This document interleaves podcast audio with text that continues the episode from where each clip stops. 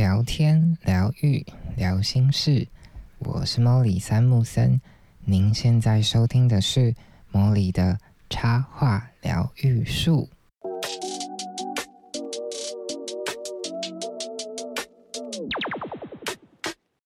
Hello，各位树洞的伙伴，又来到了成为职业插画家系列啦。今天呢？是成为职业插画家系列的第七集，那我们来听听今天想要跟大家分享什么吧。今天呢，嗯，想要跟大家分享，其实我并没有说一开始就立志想要成为一个插画家。老实说，它是有一点像是这一路上跌跌撞撞啊，然后不断摸索之后，发现好像。插画创作这件事是我尝试过的很多路、很多工作的集合，它是一个对我而言是现阶段最最好的一个答案。所以我觉得很多时候人生是需要不断的去尝试跟犯错，然后你就会在这一次一次的经验中，对于你最。向往的状态有一个更清楚的看见。那今天要分享的内容内容呢，其实有一点荒谬，然后自嘲蛮多的。但我会觉得，老实说，有的时候现实就是很荒谬，然后你会觉得生活就好像一场闹剧。但或许就是因为有这些有点荒谬、有点好笑的事情。一直发生，然后生活才会变得如此有趣吧。那我在前一集成为职业渣画家系列呢，有提到我在大学期间有去葡萄牙交换。那我的确是在那半年的期间内，慢慢理清自己跟艺术之间的关系，然后也慢慢的确认未来想要做的工作，可能就是跟艺术相关。不过，这还算是比较粗略的摸索，也就是说，我知道我想要做的事情跟艺术有关，但跟艺术有关是艺术里面的哪一类呢？其实我还不是那么的清楚。老实说，就是我不知道啦。那很多人都会问说：“诶，那如果你不知道自己想做什么，不知道自己喜欢做什么，该怎么办呢？”那我觉得我能够给的最好的答案就是 “just do it”，试就对了，try。Every effort to do what what you can do，这样就是很多时候我们真的没有尝试过，你永远不知道那个你想象中的这条路是不是真的那么美好，还是只是出于你的想象，或者是你曾经打从心底不愿意尝试的那条路，搞不好是最适合你的。所以其实我在。葡萄牙交换学生结束后的那那个时刻，我回来台湾。嗯，我一方面是在准备，就是面临岩壁的生活，然后另外一方面呢，我就运用了这个岩壁的时间，找了很多实习的机会，接触很多可能都是在译文相关产业领域，但是是在不同的。业业态不同的领，呃，特别的，比如说像电影啊，像音乐啊，像艺术啊等等的不同类型的艺术领域里面去尝试去触碰，希望在我真的进入职场之前，能够有很进一步的认识，更确定我到底要做什么事情。那其实会。念到大五有很大的一个原因，是因为我当初在大学期间有双主修广告系，那广告系会有一个为期一年的毕业制作的时间，那我当初其实就就是做这个双主修啊、交换啊，某种程度上都算是我很预先就打从心底想要完成的一些事情，所以其实这些。都在我的安排之中，这样子。那为什么还是会拖到大五呢？其实是因为，呃，在大四那一年，就是我们学校的毕制，就是如果我要应届参与的那个毕制的团队的那个指导老师，我相较之下没有那么的喜欢，然后反而更喜欢我的下一届的指导老师，所以我就和我那个时候跟我一起双主修的同学，我们就约好说，那我们就一起多留一年，然后一起来完成这个 project，这样。所以我就在大四的时候去交换，然后私下就是修一些些课，然后实习打工，接触很多不同的业态，然后大五这一年再完成我的毕制。所以其实，如果这个真的要仔细的算，我在大五尝试过的工作，就是从大四下到大五这段期间，除了做笔记之外的时间，其实我花了很多时间都去。打工还有实习，那我们来算算我到底做了哪些。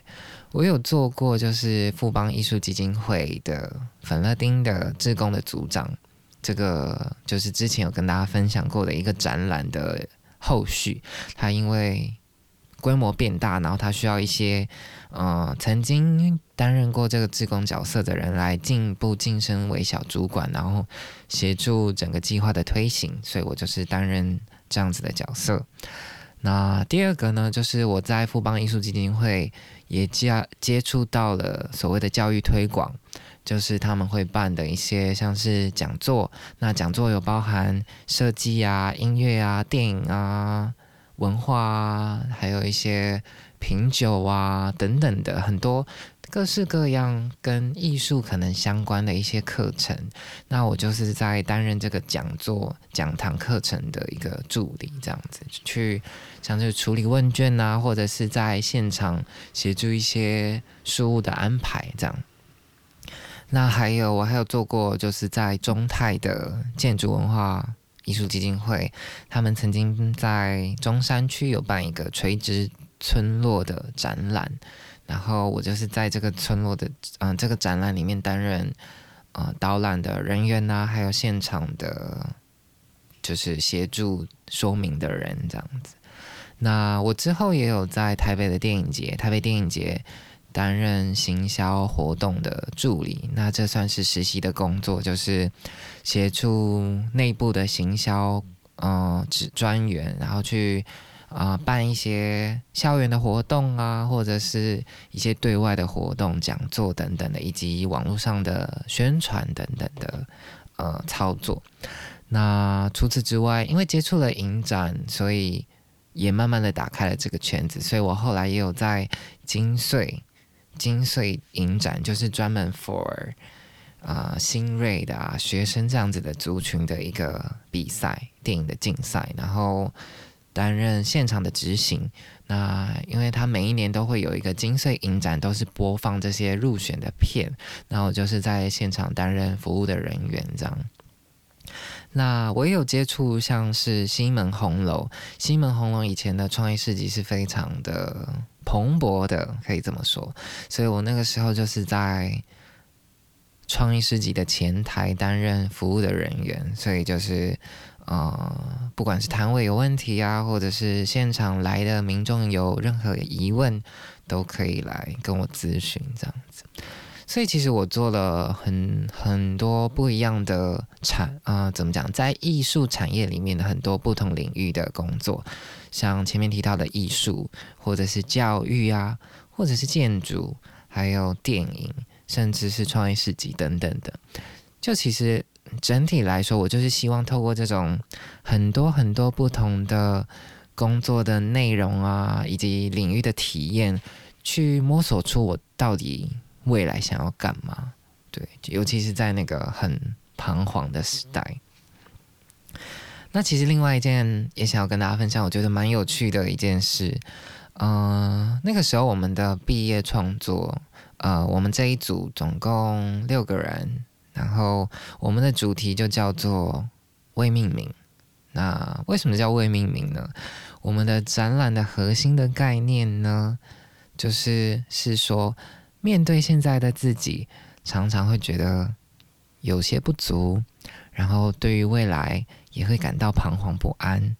而现实的限制和内在的渴望的拉扯，就是使我们在面临选择的时候会觉得很难以抉择。因此，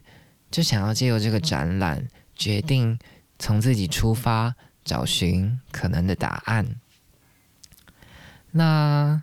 我觉得这个展览，就某种程度上，其实也概括了我这一段旅程的心得。很多时候，我们就是很像是一个旅人，你在你的道路上前进，然后你很有的时候都会遇到一些岔路。你会不知道你要怎么继续往前，你会遇到很多抉择，你不知道到底要往左好还是往右好，可是好像又没有一个很明确的答案告诉你到底往左比较好还是往右比较好呢？那其实我觉得这些事情直到现在都还是很鲜明，你可能直到现在你还是会遇到这样子的事件。那我们也引用了，就是一个美呃美国的经典诗人 Robert Frost 他的诗《The Road Not Taken》。那这个诗其实大意就是在说，没有一条路就是你会知道接下来哪一条路通往的风景最美。你永远要踏上了这条路之后，你才会知道。这一些风景之于你的意义，而那一条你没有踏上的路，你可能到头来你还是不会知道那一条路是不是真的比较美，或者是你这一条路到底是不是真的比较美？永远都是要真的体验过后，你才会觉得啊，这一切之于你的意义。我觉得这个诗其实影响我很深，它也默默的在我的很多创作里面都隐含了这样子的。隐喻，对我觉得很多选择真的都要亲身尝试之后，你才会知道他们之于你的各种价值，或者是为你带来的任何机会。那其实我也就是在这一段摸索跟尝试的过程中，我慢慢对我想要做的事情开始变得比较清晰，所以我就把。啊，我喜欢的艺术跟我在大学期间比较 focus 的专业就是行销啊、企划这一类结合，所以我就希望我能够找到一个跟艺文产业相关的行销企划这样子的工作，我把它放在我的职涯的首选，也就是说，在一零四里面如果有这样子的关键字，就会进入我的名单这样子。那我在毕业之后当完兵，我那个时候就。呃，就当完兵的尾声就开始找工作，然后我记得我没有找太久，就在一零四上找到一家哎，专门做呃艺文活动的公关公司，然后那个时候就觉得天哪，这岂不是最就是怎么讲为我量身定做的工作嘛？就是因为我就是要找一个已经做艺文产业相关的行销计划这样子的工作为我的 top。Top one 吗，那刚好这样子的关键字就跳入我的眼睛。那我仔细看了一下内容，就是他就是描述说他是专门接政府部门的一些艺文展览啊、颁奖典礼啊、讲座啊等等的活动。那其实这些东西我过去都有接触过，然后我就觉得，哎，那搞不好可以试试看，所以我就投了履历。但老实说，我后来才发现这个。他让我怎么讲？体验到了一种所谓仙度瑞拉的人生。对，那我们待会再聊聊什么是仙度瑞拉的人生。那我就投了这个履历啊。那这个公司。啊，其实规模不大，它的企划的 team 其实只有四五个员工。那我当初在投履历的时候，因为我觉得自己就是很菜，虽然我的履历看起来哦，这就是感觉呃尝试了很多工作的类型啊，然后也是不错的学校出身，可是自己心里就知道这个就是它很不扎实，因为比如说你在实习或你在。工工读就是打工，他其实还不算是一个很全职的角色，所以有一些责任啊、任务啊、内容啊，其实还是会有落差。就是你不是担任那个最要角的核心的关键，所以很多事情你还是接触不到。所以其实那个时候我在面试的时候，嗯，我就跟主管我们表示说，嗯，我希望进到这间公司了以后，以后啊。可以给我一个比较资深的员工带领我，好让我可以比较快进入状况这样子。那我觉得那个时候可能主管也很想要我这个员工吧，他就毫不犹豫的就说：“哦，OK 啊，那我们当然可以帮你安排一个老鸟带我。”但其实啊，事情真的不是想象中那么简单。我那个时候进真的就是啊，录取了之后，然后我就去报道，就上班，然后公司就安排了我一个比我到多多早大概几个月，应该不到一年的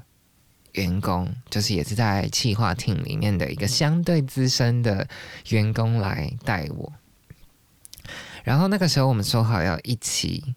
做一个案子。然后两个人一起 hold 一个 project，我那个时候就觉得，哦，那如果有一个呃老鸟来带我的话，那可能压力不会那么大，就是可以一边学到底要怎么做事这样子。结果呢，说好要带我的一个礼拜，大概一个礼拜吧，一个礼拜过后，那个甜蜜期就结束了。这个老鸟呢就被交办，就是被指派去 hold 另外一个案子，因为其实老实说，这种。我自己觉得标案的生态是很有某种程度上算是蛮快速的吧，蛮速食的。就是案子上标案，可能一两个礼拜你就要把标案写出来，然后写出来报告，然后确定拿到标案之后，你就要开始执行。所以有的时候可能前一个礼拜你可能不知道手上有什么案子，但是下一个礼礼拜那个案子就突然掉下来，所以啊 loading 就会突然变得比较重这样子。所以。没错，就是一个礼拜的甜蜜期之后，我就被迫，也不是怎么讲，这算被迫吗？就是我已经提出我的需求，但是还是事与愿违，就是我必须要一个人撑起整个展览的整个展展览活动的规模。那其实老实说，展览规模也是有大有小啊，也是有那种很简单的啊，很就是简单的几个项目你就可以完成的，但是也有那种。很可怕的大魔王。那我觉得我那个时候就是遇到大魔王。怎么说呢？我那个时候的展览就是是在一个文创园区，然后它大概是为期两个礼拜，连续这样子算起来应该有三个周末这样子。然后呃，我们的那个文创园区有两个展间，那其中一个展间是要募集文创的产品商品来展出，所以我要。怎么讲？邀集超过一百件的这一类型的展品，然后你知道，一百件一一间厂商顶多也三到五件已经是极限了，所以要募集一百件，其实是你必须要同时跟很多呃公司的窗口联系。那除此之外呢？因为有周末嘛，周末就会希望有活动，所以就是你要办创意市集。所以 创意市集就是会有需要摊位，那你想想，在这样一个场合里面，至少三十摊应该是基本，所以我可能又要对上这么多的摊位，然后再加上它的怎么讲？我在办这个展览的地区不算是特别的多多，怎么讲？多人嘛，就是。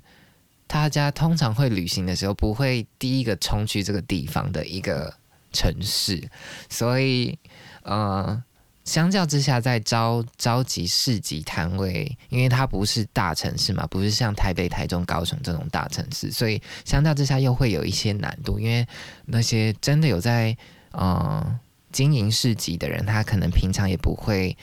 移动到这些其他城市，主要都还是在待在大城市去。服务这样子，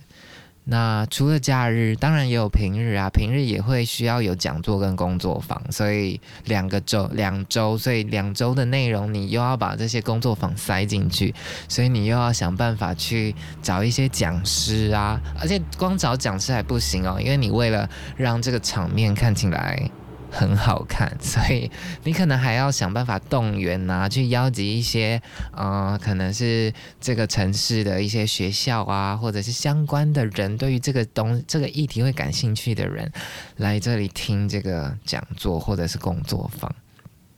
那当然还要有表演，对你，你知道表演就是聚集人气的一个很好的方法，所以。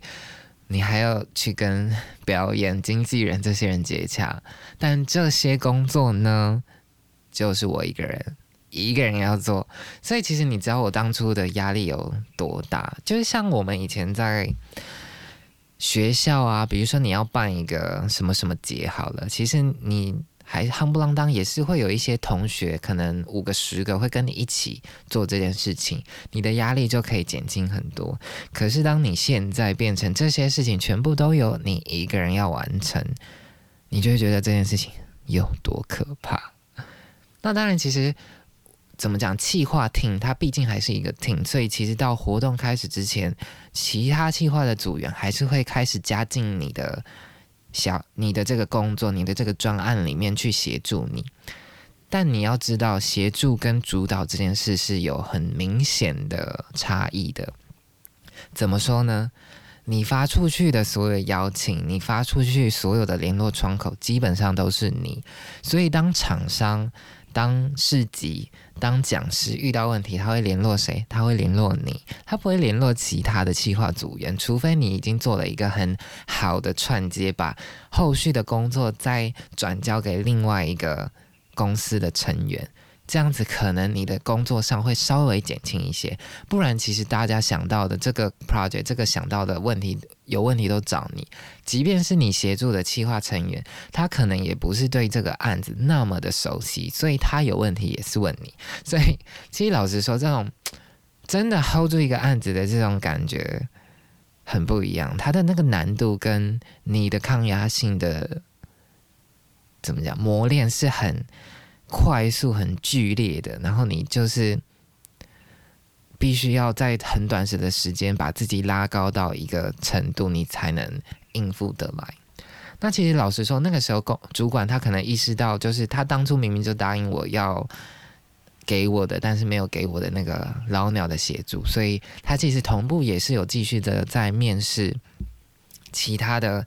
新人来 hold 住这些案子，这样子。那后来刚好有一个，嗯，也是曾经待过类似的公司，所以主要也是在做一些标案这样子的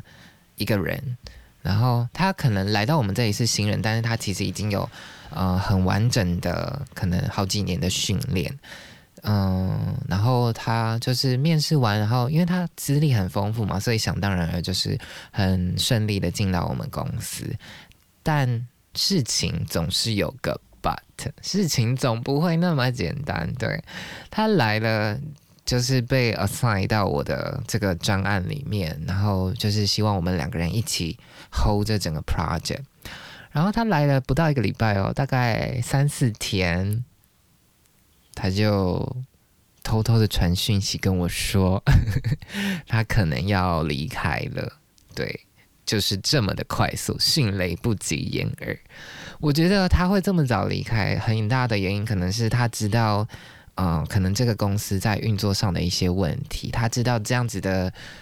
案子的规模不应该只是交由一个人处理，他应该可能是几个人的 project 这样子，可能这样子的 loading 才是合理的。但是老实说，因为小公司，他为了赚更多的，在这个标案里面赚到更多的费用，降低人事成本是他。必须做的怎么讲？怎么讲？大家都会这么，很多公司嗯都会这么做的一件事情，把人事成本降到最低，从中赚取更大的利润。这样，那他可能就知道哦，这样子在这样子的状态其实是。呃，不太妙的，所以他就离开了。可是他，我觉得他很棒的一点是，他在离开之前呢，他知道我就是一个菜鸟，菜到一个不行。然后他可能知道哦，我我在做这个 project 会有一些难处，所以在他离开的那个周末，他就把我约出来，我们就花了一个周末的时间。他告诉我，在做专案执行有哪些先后顺序，有哪些妹妹嘎嘎。就很多时候，我们在做很多事情的时候，我们当我们不清楚做事情的先后顺序的时候，就会变得很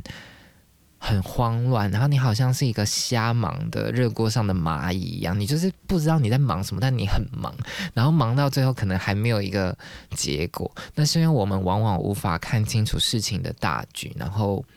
去很先把很重要、很关键的东西先做好，然后再让其他的事情去进行，这样子。所以其实我觉得我在他身上也得到了一些养分，得到了一些帮助，让我继续的在这个案子上进行。但老实说，就是这么短时间、这么剧烈的压压力下，我那个时候真的有一个念头，就觉得我要在这个案子结束之后，我就要拜拜，我就要再可能再另寻出路这样子。所以其实那个案子。真的炸裂完之后，我可能因为就是疯狂加班嘛，所以你有一些补休的时间，然后就休了一天、两天这样，一两一天大概一天吧。然后回到公司，我就觉得嗯，我差不多可以来写 离职信了。然后我就啊写好我的离职信，就说哦，我会把这个案子啊、结案报告啊写完啊完成，然后我才会离开这个公司去到下一个阶段。但是因为我觉得这嗯，我的能力可能现阶段还不足够应付这样。子如此高压的工作，这样，然后我就把离职信寄出去了嘛。然后寄出去呢，我本来以为，哦，反反正怎么讲，虽然事情是这样，最后圆满的落幕，但可能他们也可能知道，就是我还不是那么的成熟在这一些方面，所以应该可以很顺利的离职吧。殊不知，嗯，我交了离职信。嗯，寄出离职信的没多久，就被我的主管跟老板约到小房间 talk，对我们来 talk talk 这样子。那我其实觉得某种程度上也要感谢他们了，因为他们看见了我的可能性。就是在那个小房间谈论的过程中，我有一个很清楚的获得，那个获得是说，我觉得。怎么讲？一个活动的完成，它包含企划端跟执行端。那我觉得我自己在执行端其实不是那么的厉害，因为执行端有很多琐碎的细节，然后又很繁琐。然后我觉得那个，然后重点是你必须要面对很多不同的人。可是我觉得我不是一个那么外向的人，也就是说我的业务性格并没有那么的完整。很多时候，比如说我们在展览的现场，你可能会遇到像是建建就是建这些呃场地的工头，你必须要跟他把诺，然后你又要跟那些嗯办这个呃筹划这个展览内部的政府的官员呐，或者是一些贵宾啊。怎么讲？交交流、沟通，对，所以它其实是一个横跨很多不同社会阶层、很多不同层级的人的一个角色。然后你又要在这个角色之间悠游自如，我真的觉得这个是很不容易的一件事情。这也是我看到我在从事行销推广工作里面很深很深的一个。感触或者是一个天花板，我知道我在这一块有我个人特质上的一些不足，但其实另外一方面，我也看到了我在不管是写文案呐、写企划啊、沟通，就是文字上的沟通等等的这些，我觉得我还是处理的蛮好的。就是我的主管跟老板特别点出了这一点，他们觉得。我在这一块有我的天分，所以他们那个时候跟我沟通的重点就是希望把我的工作内容从执行端稍微的往企划端移动，然后让我的企划撰写企划的面向变得比较多，然后在执行的部分可能就交给那种本身就业务能力很强啊、很外向、很适合跟不同的角色沟通的人去处理。那我那个时候就想想，好吧，会选好吧？我觉得会有一个怎么讲很大的紧箍咒在头上，是因为那个时候会觉得自己如果试用期才刚过就离职，某种程度上大家都会说是你 你是烂草莓，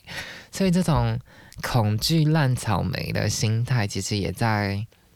心里发酵吧。所以我那个时候就觉得他们也答应要帮我调薪，因为其实老实说，在这种就是要降低人事成本来获取最大利润的公司而言，能够被调薪是一件不太容易的事情。所以我觉得，就某种程度上，我算是跨出了一个里程碑吧，证明了一点自己的能力。所以当初就觉得，好了，那就再试试看吧。对，所以我就在这个公司待了约莫将近一年的时间，然后真的后来是，嗯，比较多工作内容是以企划文案这一类的工作为主，但老实说，执行的工作还是少不了啦。然后在这个公司里面呢，为什么前面会讲先杜瑞拉？是因为在这个公司里七八点下班，大家会给你一种投以一种。哇，你可以下班的眼神，你知道那个那个心理压力有多大？就有的时候你很想要晚上跟朋友朋友吃个饭之类的，但是因为大家就是都是一种疯狂加班的氛围，所以诶，难得你提早走，大家当然会很开心，你可以提早走。但是你知道，就是其他人还没走，那个心理压力是蛮可怕的。那除此之外，就是当那个活动来的时候，你真的是过着可能一两个礼拜，你都是要在。跟末班捷运追逐的人生，所以我都会号称自己是仙度瑞拉，因为我通常都是通勤上下班，然后都要赶着那个末班捷运回家。那其实我觉得压垮我的最后一根稻草是，我在这样子的工作做了大概半年左右吧，我就会觉得，我就会开始想说，这真的是我要的生活的样态吗？因为会觉得，哎，我每天都。花很多时间在工作，每一天至少都一定超过八小时，但是薪水并没有比较多，所以其实老实说，这样算算，其实我的单位时薪真的很少，少的可怜。然后可怕的是不止如此哦，可怕的是一有空我就会想要躺在床上睡觉，我可能假日啊都会花个半天一天去补眠，然后什么事都不想做。所以我觉得某种程度上，这种生活的模式进入到一种。负循环就是疯狂的工作，然后也吃不太好，睡不太好，然后就疯狂的补眠。然后你知道补眠其实对于一个人的效用是有限的，对，所以我其实就在想说，我到底真的要的生活是什么？那刚好那个时候我们公司啊有一个比我晚进来，但比我早离开，听起来好像。就是反正就是待在我的公司比较短，可是我觉得他好像是比较聪明的那一个。他就是离开了之后去到了另外一间公司工作，那那个公司就是外贸协会对外贸易中华民国对外贸易发展协会，是呃我后来的那间公司。那我会去这间公司，其实跟他有很大的原因，就是因为我们在离职之后都还是有保持联系。然后他跟我描述，诶，在这里的工作，其实工作内容怎么讲，性质跟前一份工作，就是我正在做的这个工作差不多，都是在做一些展览的执行啊、记者会啊、颁奖典礼这样子的规划。然后跟现场的执行，但是因怎么说呢？外贸协会它就是一个比较有组织规模的公公司，然后又有点办公家，所以怎么讲？它就是一个人多、工时又稳定的公司。对我来说啦，那个时候，所以我想一想，而且重点是哦。薪水又比这里高，所以我就想说，哎，好像是时候一年差不多该认赔杀出了。对，所以那个时候我这第二次离职，第二次离职的时候我就心意很绝，所以他们也知道哦，可能不管是调薪啊，或者是调整工作内容的方式，已经说服不了我，所以我们就算是好聚好散吧。把现阶段手边的工作好好的交接之后，就离开这个公司。然后我就在在离开这个公司，大概嗯，在那个休息的一个月左右，就也开始开我的一零四啊，然后投履历，然后有投像是译文教育推广的啊，或者是艺术行政啊，类似这样子的工作。然后我也有投外贸协会，就是我朋友的啊公司这样。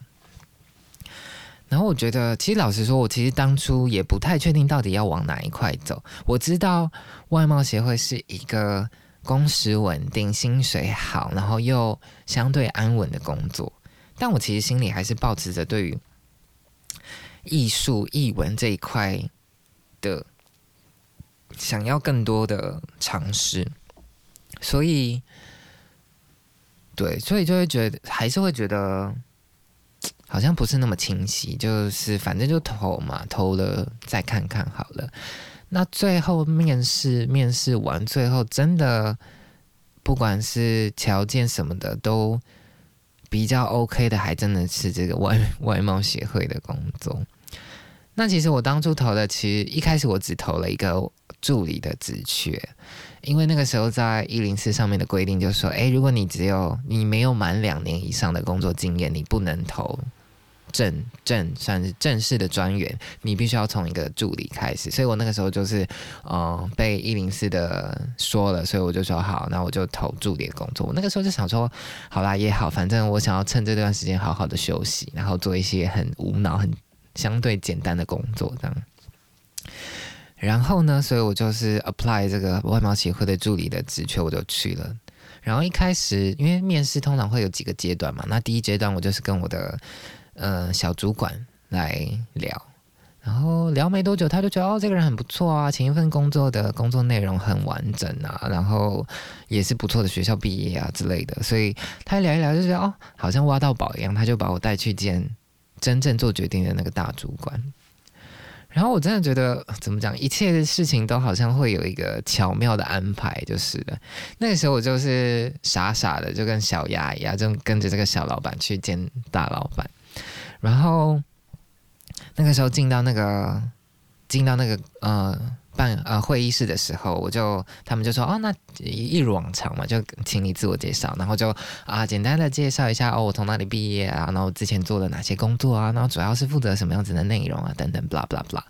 然后那个时候那个大主管他就看一看，他就看了一下我的履历，他就说哎。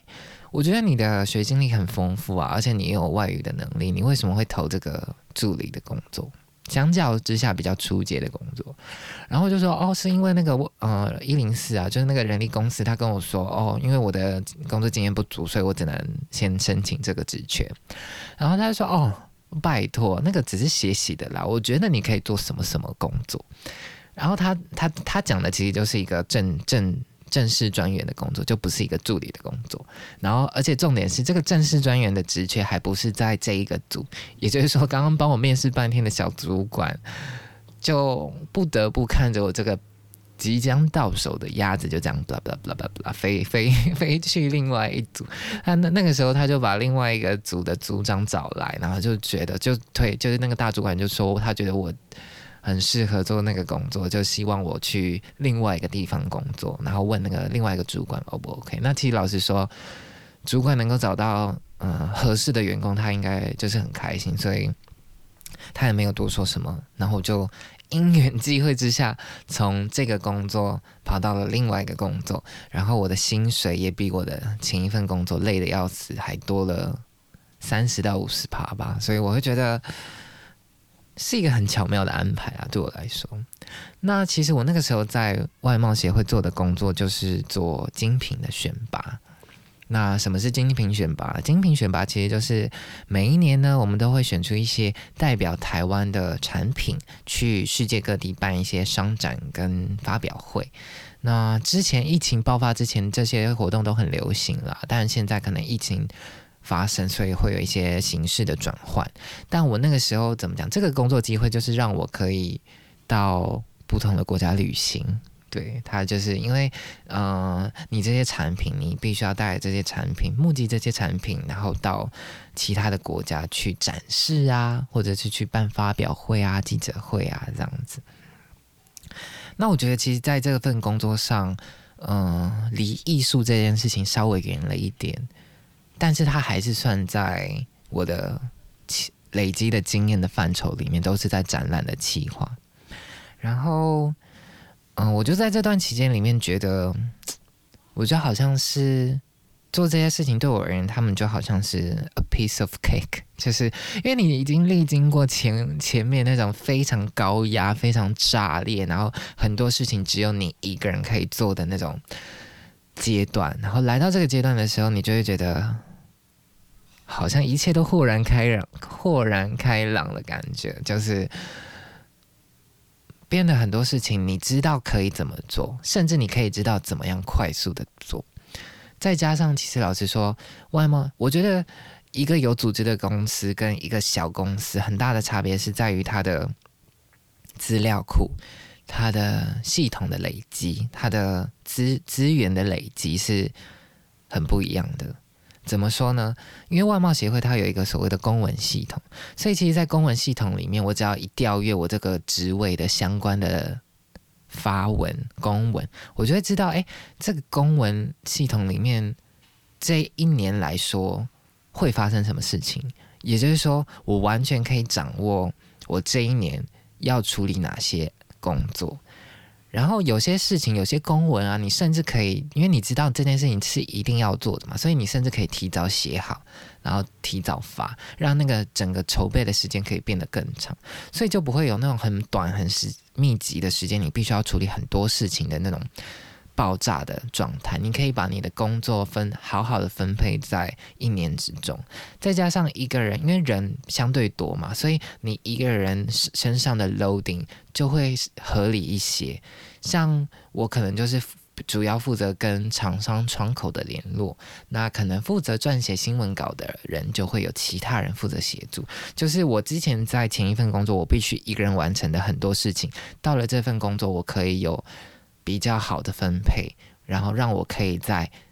标准的工作时间之内完成，甚至我可以提早完成，然后又可以得到一个相对比较好的薪水。但其实老实说，现实生活就是你好像在你真的做到你真的很想做的事情之前，你从 never enough，你总不会满足。你以为找到一个听起来很安稳、很规律，然后时时薪又比之前高的工作，你就可以很平静的度日吗？我觉得对，不一定是对所有人都是如此啦，但对我而言就不是，因为我想要体验更多的不一样的人生，我想要更精彩，我希望我的人生不是只是为了。工作不是只是为了钱，我希望可以创造出更多不一样的事情。所以在工作几几个月之后，我知道我上轨道了，然后这一切的工作我可以相对之下比较游刃游刃有余的处理了。之后还是会有很多嗯鸟事会发生，比如说长官突然要你创新啊，或者是说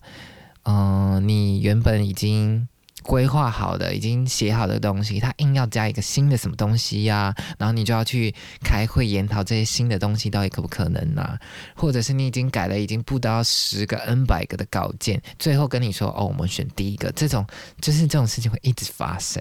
然后我就这个时候就是对我而言，就是生命总是会有这种小精灵。这个小精灵他就会在你耳边说：“诶，你做什么什么会不会更好呢？”我觉得这种声音真的是很奇妙啦，它有点像是对于你的人生轨道的 GPS，有点像是你的 GPS 在帮你导航，在跟你说：“哎，是不是该转换了呢？”然后我觉得另外一方面，它又很像是一个扯后腿的绳子，它就是你会知道你就是有一个念头在脑海里，就是告诉你说：“哎，你要不要试试看做 B？做 B 你。”怎么知道会不会更好呢？你要不要试试看做 B？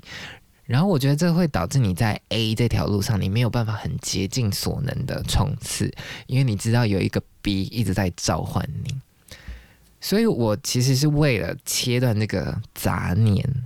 我不想要让自己这个你知道那个啊，做什么什么会不会更好呢？这种 骚耳的言论一直在我脑中出现，所以我才决定。给自己一个机会，踏上一条截然不同的路。至于我后续踏上了什么路呢？我们就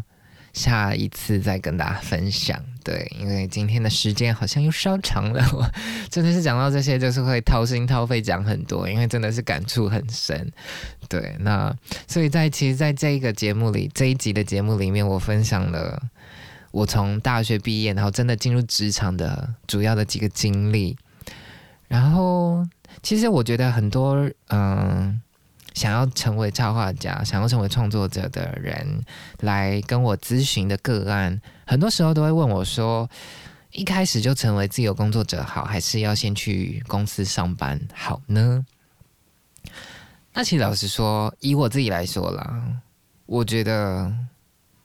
you never know，你真的要试了才知道。我觉得对于真的一开始就成为自由工作者的人，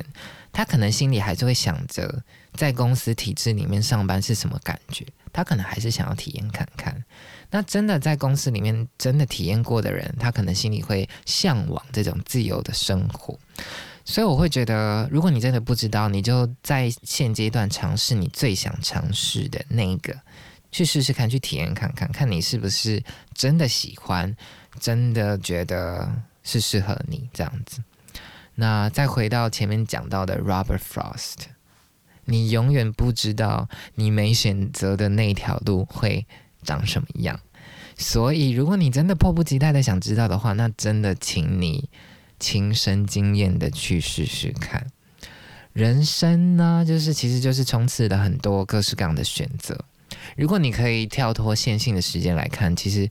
没有一个选择是绝对的好或绝对的坏。像我那个时候在第一份工作的时候，我真的觉得自己到底是怎么讲？是做造什么孽啊？为什么要这样折磨自己？但其实过了五年、十年之后，我再回头看，或许这样子其实是对我而言是最好的安排，因为我在很短的时间内学了很多东西，我有很大的要劲，让我在不管是后来的工作，或者是直到现在，都可以很游刃有余的去处理很多别人可能会觉得很可怕的、充满恐惧的工作内容。因为我早就经历过了，对，所以你该做的呢，就是跟随你的心，然后选择对你而言最想要跃跃欲试的选择，然后不要左顾右盼，好好的为这个选择负责。对，那这就这就是今天的成为职业插画家想要跟大家分享的其中一个片段。那如果你喜欢这个节目《茉莉的插画疗愈术》，你希望听到我更多很棒的分享的话，欢迎你到 Apple Podcast 留下五星评分，然后给予任何建议或者是回馈。那也欢迎你私信我，告诉我你想要听到的任何的内容，或者是你想要跟我说的。任何小秘密都可以。对，那如果你很喜欢这个节目，希望这个节目可以持续的产出的话，欢迎你啊，小额的赞助我，让我能够持续的推出很多的好东西、好内容，然后跟着跟着大家一起前进。那我们今天的魔力的插画疗愈术就到这里告一段落啦，我们就下集再见吧。拜拜。